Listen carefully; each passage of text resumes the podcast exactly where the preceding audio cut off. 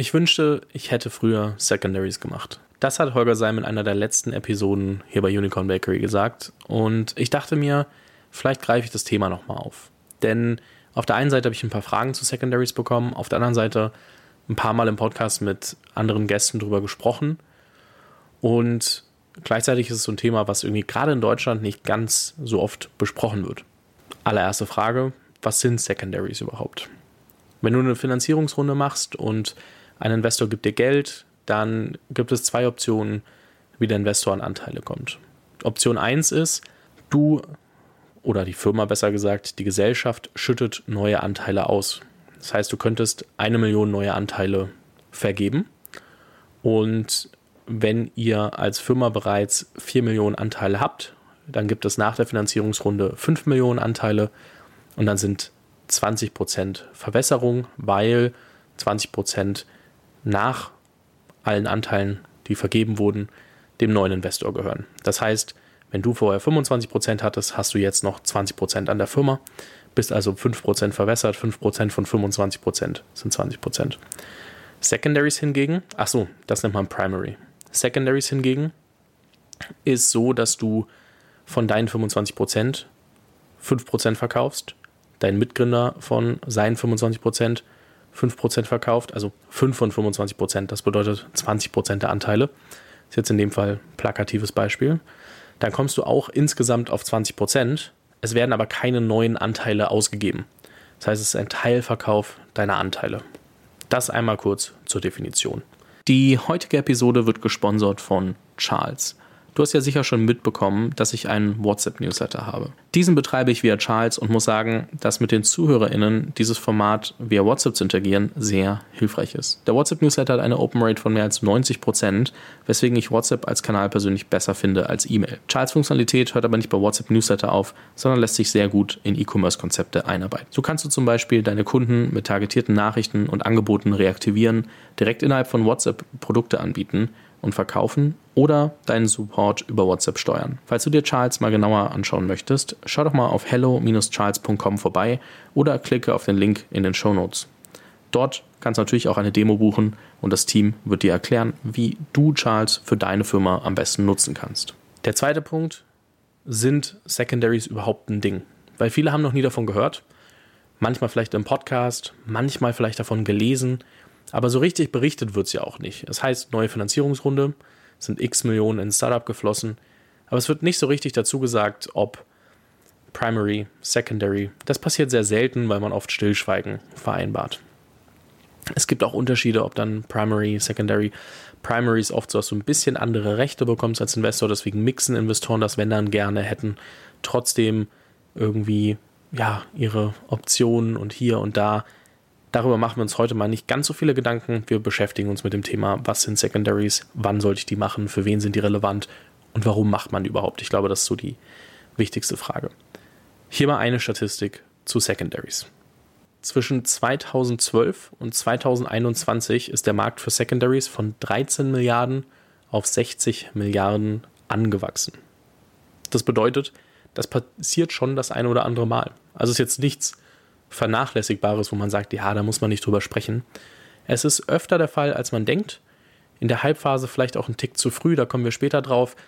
Aber Secondaries sind ein Ding. Die Hauptfrage ist natürlich, warum würdest du als Gründer und warum solltest du als Gründer vielleicht auch Anteile an deiner Firma verkaufen? Naja, also, Daniel Kraus hat das in einem Podcast mal so beschrieben. Wenn du eine Firma hast und deine Anteile sind 20 Millionen wert, das heißt, egal wie viel Prozent du von welcher Firma hast, die sind 20 Millionen wert. Das ist aber Papiergeld. Weil auf dem Papier ist deine Firma, sagen wir, du hast 20 Prozent von 100 Millionen, 100 äh, Millionen wert und deine Anteile 20 Millionen wert, aber es ist halt illiquide. Du kannst sie nicht verkaufen, du kannst damit nichts machen. Das ist halt schwierig, wenn du dann das Gefühl hast von, oh, shit, ich bin ja reich, aber irgendwie gehört mir davon nichts. Das heißt, was ist die natürliche Reaktion? Die natürliche Reaktion ist, dass du dich dazu entscheidest, Entscheidungen zu treffen, die diese Anteile und dieses Vermögen sichern. Was ja eine logische Konsequenz ist, weil du möchtest die 20 Millionen ja nach Hause bringen. Gleichzeitig ist natürlich der Punkt gerade wenn du Investoren mit reingenommen hast, dass die Firma wachsen muss. Der Wachstumsdruck in einem Venture ist extrem groß. Jetzt würde man ja sagen, okay, Investoren wollen vielleicht, dass du 100% dabei bleibst, weil dann musst du ja weiter wachsen. Das stimmt bis zu einem gewissen Grad auch. Solltest du aber die Firma schon relativ weit gebracht haben, also so, dass sie nachhaltig aufgestellt ist, man spricht da von der Series B circa. Ich würde sagen, heutzutage geht das wahrscheinlich auch ab und zu in Firmen in einer Series A. Dann ist das Ziel aber weiterhin, dass du Vollgas geben kannst. Wenn du hingegen mit angezogener Handbremse arbeitest, weil du sagst, ja, die risikoreichen Entscheidungen, na, nee, die möchte ich nicht treffen, weil, nee, sonst ist meine Firma ja wieder 0 Euro wert und ich habe gar nichts davon, dann ist es ja auch schwierig, weil das nicht, also deine Incentive, dann nicht mit der der Investoren allein ist. Weil ein Investor will natürlich, dass du Geld zurückbringst. Möglichst viel. Und du möchtest halt, dass du auch ein Financial Outcome davon hast. Also du möchtest ja nicht mit Null daraus gehen, wenn die Firma pleite geht. Der Investor kann damit leben, wenn deine Firma pleite geht. Das ist so einkalkuliertes Risiko. Die freuen sich jetzt nicht drüber, aber für dich, du hast halt alles auf einer Karte in dem Moment. Und um da rauszukommen und zu dem Punkt zu kommen, dass du sagen kannst, okay, ich kann weiter große Entscheidungen treffen. Da kann es Sinn machen, Anteile zu verkaufen. Man muss dazu sagen, wenn deine Firma gut aufgestellt ist, werden Investoren wahrscheinlich automatisch auf dich zukommen ab einem gewissen Punkt. Es gibt Gründer, die es bis heute nicht gemacht haben, auch von gut aufgestellten Milliardenfirmen. Also Papierbewertung, ob die das jetzt wert sind oder nicht, steht auf einem anderen Blatt. Und das ist Typsache. Es gibt dann Leute, die verkaufen 5% ihrer Anteile. Also wenn wir deine Anteile als 100% definieren, von deinen Anteilen verkaufen manche 5%, manche 25%. Das kommt sehr auf die Phase der Firma an. Typischerweise nimmt man sich so einen Rahmen von 10%, weil da solltest du so viel Geld mit rausgenommen haben. Und das können auch 1, 2, 3, 4, 5 Millionen sein. Das ähm, ist gar nicht das Thema. Dass du zum Beispiel ein Haus kaufen kannst, eine Wohnung kaufen kannst, das auf ein Konto legen kannst oder besser vielleicht auch in ETFs anlegen kannst. Wie auch immer du mit deinem Geld umgehen möchtest. Aber so, dass du dir erstmal keine Sorgen machen musst, was passieren würde, wenn die Firma morgen pleite geht.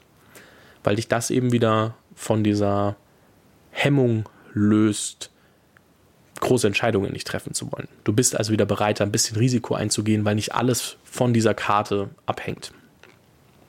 Das ist der Hauptgrund. Mir wurde mal gesagt, so eine Daumenregel seien 10% der eigenen Anteile pro Gründer, die man verkaufen kann. Und wie gesagt, als Zeitpunkt Series B ist so typischerweise wahrscheinlich vor dem Hype gewesen. Im Hype, es gab auch in der Seed-Runde ähm, Secondaries. Würde ich jetzt ehrlicherweise nicht empfehlen. Weil was darf die Dynamik nicht auslösen? Die, die Dynamik darf nicht auslösen, dass Investoren denken, dass du jetzt alles vom Tisch nehmen möchtest oder so viel vom Tisch nehmen möchtest, dass dir die Firma egal ist. Deswegen auch zum Beispiel 10% deiner Firmenanteile, die, also deiner gesamten Anteile, die du dann veräußern kannst, was dazu führt, dass du immer noch 90% deiner Anteile, also einen Großteil deines Vermögens, illiquide in der Firma liegen hast. Das heißt, du willst auch, dass das weiter wächst, aber so, dass du nicht das Risiko hast von, ah ja, ähm, shit, ich habe ja alles da drin liegen. Du willst, die Investoren wollen weiter das Gefühl haben, dass du dasselbe willst wie sie, und zwar diese Firma erfolgreich machen, aber ohne das Gefühl von, du könntest alles verlieren. Das ist der Mix. Wenn du also zu früh auf Secondaries pusht, haben die Leute, haben die Investoren das Gefühl, du bist zu kurzfristig orientiert, möchtest also nur dein Geld vom Tisch nehmen. Und ehrlicherweise, wenn du in der Seed oder Series A nicht schon mega gut aufgestellt bist, dann hast du vielleicht auch keine Secondaries verdient. Weil, wenn deine Firma unendlich Geld verdient, äh, wenn sie unendlich Geld verdient, dann verdienst du auch äh, deine Secondaries. Wenn sie das nicht tut und viel Geld verbrennt und eben keine solide Firma ist und weiterhin viel Geld brauchen wird, um überhaupt ähm, Themen Product Market Fit, Skalierung etc.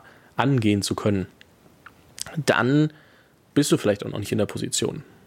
Ich glaube, dass viele Gründer jetzt auch, weil sie von dem Thema mehr hören, versuchen, so früh wie möglich auszucashen und das so eine Generation an Gründern mit sich bringt, die gründen, um die Firma ein bisschen hochzujubeln und dann direkt Secondaries zu machen, dann zu sagen, naja gut, jetzt gucken wir mal, was passiert.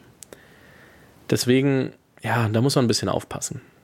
Typischerweise gibt es dann auf den Bewertungs- also auf die Bewertung in der nächsten Runde, sagen wir, die liegt bei 100 Millionen, einfach nur, weil es einfach zu rechnen ist, nochmal 20 bis 30 Prozent Discount. Das heißt, wenn du 20, 25 Prozent an der Firma hältst und du willst davon 2,5 Prozent, also 10 Prozent deiner Anteile verkaufen, 1 Prozent wäre ja normalerweise eine Million wert, also wärst du bei zweieinhalb Millionen, davon kriegst du dann irgendwie zwischen 50 und 80 Prozent.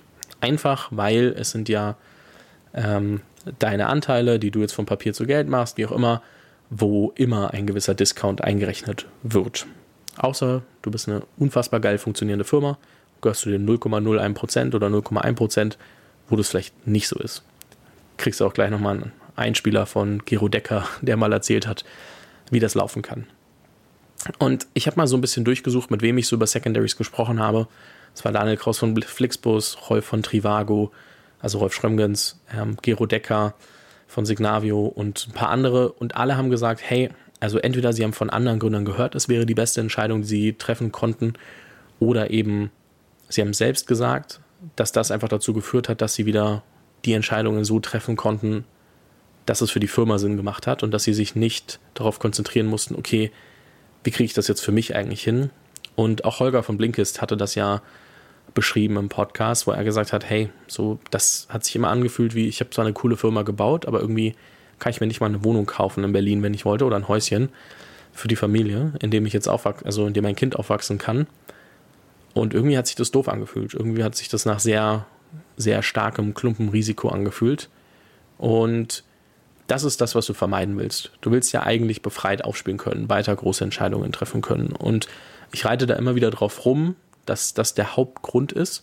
Das heißt, wenn du merkst, ja, ich will das jetzt einfach, um mein Geld vom Tisch zu nehmen und irgendwie mich nicht mehr, dann musst du so ein bisschen überlegen, machst du es aus der richtigen Incentive? Willst du wirklich größer bauen oder willst du dann mit dem Kapitel abschließen? Beides äh, kann okay sein, aber das muss man, glaube ich, für sich entscheiden. Eins der verrücktesten Beispiele, von denen ich gehört habe, und es gibt bestimmt noch ein paar ähm, andere, ist trotzdem Signavio. Gero war ja zu Gast hier im Podcast, ähm, einer der Gründer, hat über den Milliarden-Exit gesprochen, wie viel Umsatz sie gemacht haben, etc. Wir haben auch darüber gesprochen, wie sie es mit Secondaries gemacht haben. Und den Ausschnitt blende ich dir hier mal kurz ein. Ich hatte es bei anderen Firmen gehört, dass es diese Möglichkeit gibt, Secondaries zu machen. Und die Gründer dort haben mir immer erzählt, das war das Beste, was ihnen passiert ist, weil man dann, weil sich dann so eine, so eine Entspannung eingestellt hat. Du bist halt dann nicht mehr so verkrampft. Ne? Nichts ist schlimmer, wenn du, als wenn du eine super erfolgreiche Firma hast und total hochgelobt und alles, aber du weißt, dass wenn es morgen gegen die Wand fährt, dann stehst du komplett empty-handed da. Ähm, und deswegen haben wir gesagt, okay, damit wir nicht gezwungen sind, irgendwelche komischen Entscheidungen zu treffen, sondern wirklich mit klarem Kopf Dinge machen können, nehmen wir halt pro Person schon mal ein paar Millionen quasi in Sicherheit. Und selbst wenn das Ding dann komplett gegen die Wand fährt, können wir relativ entspannt sein und uns trotzdem ein schönes Haus kaufen oder eine Wohnung und, und erstmal ein, zwei Jahre nicht arbeiten müssen. Wir haben ja sechseinhalb Jahre gar kein äh, Geld aufgenommen.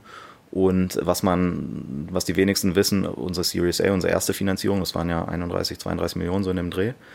Äh, und davon waren überhaupt nur zwei Millionen Primary und der Rest war Secondary. Also wir haben zum Teil schon Anteile verkauft gehabt im Rahmen der Runde. Das heißt, die Verwässerung war minimal. Ja, also wir haben in der ersten Finanzierungsrunde 2 Millionen, dann in der Series B ich glaube 15, 16 Millionen Primary aufgenommen und dann auch in der Series D war der Großteil Secondary und nur ein kleinerer Teil Primary. Das heißt, die Verwässerung über die drei Finanzierungsrunden, die wir gemacht haben, war relativ klein. Ähm, und ähm, das war halt dem geschuldet, dass wir halt immer schon ordentliche Bewertungen vorweisen konnten, weil wir Umsatz hatten und weil wir halt die ganze Zeit wahnsinnig kapitaleffizient unterwegs waren und nie, also ja, wir, wir haben viele Jahre, wo wir nicht profitabel waren, aber jetzt nicht so crazy Cashburn unprofitabel, sondern halt ähm, relativ moderaten Cashburn jedes Jahr nur. Also beim ersten Deal war es so, dass einer meiner Mitgründer rausgehen wollte und zwar nicht nur operativ rausgehen wollte, sondern auch seine Anteile verkaufen wollte. Also und das heißt, ein Großteil äh, der, der, Secondaries aus der ersten Runde sind halt an einen der Co-Founder gegangen. Mhm. Ähm, und wir alle anderen haben aber auch alle ein bisschen, das heißt bisschen, war schon ein paar Millionen pro Person, ähm, wie es so schön heißt, hinter die Firewall genommen. Das ist, wie gesagt, wahrscheinlich das verrückteste Beispiel, was es dazu gibt, wie Secondaries funktionieren können. Also in einer Series A 31 Millionen Runde zu machen und 29 Millionen davon Secondaries ist schon mal eine Ansage. Und sich das dann auch quasi, quasi dass sich das weiter durchzieht, ist, ist schon nicht ganz typisch. Insgesamt eine, ein kurzes Fazit des Ganzen. Es ist ein super relevantes Thema. Es kann ein extrem hilfreiches Tool sein, wenn es richtig benutzt wird. Also wenn es genutzt wird, um Gründern die Freiheit zu geben, weiter in der Firma zu arbeiten, weiter alles äh, größer zu bauen und nicht einfach auszucachen und abzuschalten. Ähm, dann ist es, glaube ich, gut. Man sollte es nicht zu früh machen, weil man muss sich seine Sporen schon auch erst verdienen. Ich glaube, es gibt sehr viele Gründer gerade da draußen, die irgendwie zu schnell so eine gewisse Arroganz von, ah, guck mal, wie toll unsere Firma ist. Startups sind brutal risikoreich. Das heißt, auch ab einer Series A bedeutet es noch lange nicht, dass die Firma erfolgreich wird, wenn du die Series A geraced hast. Und ich habe das Gefühl, das ist so ein bisschen durch den Hype-Cycle auch verloren gegangen, dass man darüber nachdenkt. Da würde ich mir immer wieder das Ganze ins Bewusstsein schaffen. Aber wenn du in die Position kommst, dass du Secondaries machen kannst, herzlichen Glückwunsch. Ich hoffe, es hilft dir. Ich hoffe, die Informationen hier waren dazu hilfreich. Gib mir auch gerne Feedback, ob über LinkedIn oder per E-Mail oder wo auch immer du es äh, für relevant hältst, ob du schon mal Erfahrungen mit Secondaries gemacht hast, welche Fragen ich offen gelassen habe. Dann kann ich die das nächste Mal gegebenenfalls ergänzen oder nochmal irgendwo auch vielleicht separat ähm, posten oder dir schicken. Und welches Thema dich vielleicht noch interessiert. Ich finde es hilfreich, ab und zu ein Thema aufzuarbeiten, aber ich möchte jetzt nicht die ganze Zeit machen. Aber so ein Thema wie Secondaries, was schon sehr relevant ist, macht wahrscheinlich Sinn. Deswegen vielen lieben Dank fürs Zuhören. Empfehle den Podcast vielleicht einer Person, wo du weißt, okay, könnte auch für den oder die Gründerin, den Gründer oder die Gründerin relevant sein. Dann schon mal vielen lieben Dank und wie gesagt, ich hoffe, dass Secondaries für dich eine Option sind oder werden und weiterhin viel Erfolg. Lass uns zum Abschluss nochmal kurz zu Charles zurückkommen. Ich habe ja schon erzählt, dass ich Charles selbst für WhatsApp-Newsletter nutze Falls du hingegen aber einen E-Commerce-Shop betreibst und dich fragst, wie Charles dir helfen kann, bietet die Software sogar noch eine größere Vielfalt an Marketing-Features, um deine Kunden anzusprechen oder zu reaktivieren. Das Ganze fängt bei einer sehr genauen Newsletter-Segmentierung an. Hier kannst du deine Audience basierend auf deinen Shop-Daten oder anderen Faktoren sehr gezielt ansprechen. Dazu hast du dann die Möglichkeit, Post-Purchase-Flows aufzusetzen und Upsell-Angebote oder NPS-Umfragen an deine Kunden zu senden und sie damit noch stärker an dich zu binden. Ich bin mir sicher, dir fallen auch noch einige Anwendungen ein, wie du WhatsApp in deine Marketing-Kommunikation einbinden kannst. Die Open Rates sprechen, wie gesagt, für sich. Geh dazu einfach auf hello-charles.com und überzeug dich selbst. Das Team hilft dir auch gerne mit einer Demo weiter. Den Link findest du auch nochmal in den Show Notes.